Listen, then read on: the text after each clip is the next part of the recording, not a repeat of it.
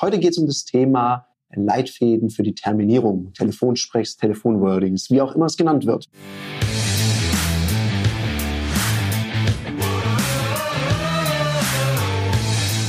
Herzlich willkommen bei dem Podcast Die Sales Couch Exzellenz im Vertrieb mit Tarek Abodela. In diesem Podcast teile ich mit dir meine Learnings aus den letzten 20 Jahren Unternehmertum und knapp 30 Jahren Vertrieb. Heute geht es um das Thema Leitfäden für die Terminierung, Telefonsprechs, Telefonwordings, wie auch immer es genannt wird. Und da höre ich ja die unterschiedlichsten Dinge. Und vielleicht bist du ja auch der Meinung, ach, so ein Leitfaden ist irgendwie doof, ich mache das Freestyle sofort eine Erkenntnis in den ersten paar Sekunden. Ich kenne niemanden, der Freestyle macht.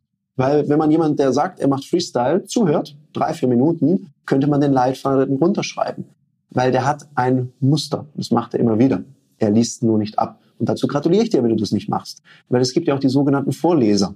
Und wenn die dann freudig am Ende von ihrem Text, den sie da ablesen, die Kunden fragen, und wie klingt das für sie? Dann sagt er, abgelesen. Spätestens dann würde ich mir an deiner Stelle echt Gedanken machen, lernen auswendig und nicht nur auswendig lernen. Ein Thema, was ich immer wieder feststelle, egal wie gut dein Leitfaden ist, wichtig ist, dass er hier von Herzen kommt und dass du ihn performst, ihn rockst. Stell dir vor, ein Schauspieler, der performt ja seine Rolle auch und liest die nicht ab. Also bitte performe deinen Leitfaden.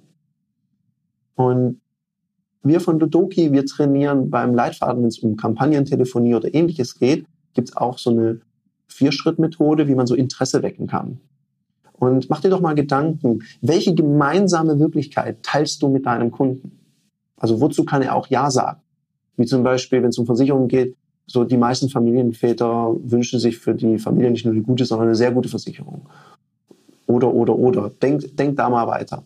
Dann überleg dir, was ist denn die logische Konsequenz aus so einer Aussage? Ja, da macht Sinn, eine Versicherung zu haben, die genau da ansetzt. Präsentiere ihm deine Idee. Dazu haben wir eine Idee oder eine Besonderheit oder eine Kampagne, whatever. Und dann triff eine Vereinbarung mit ihm. Und üb diesen Leitfaden so lange, bis du dich da wohlfühlst. Trainier den mit deinen Kollegen, mit Freunden. Trainieren vorm Spiegel meinetwegen.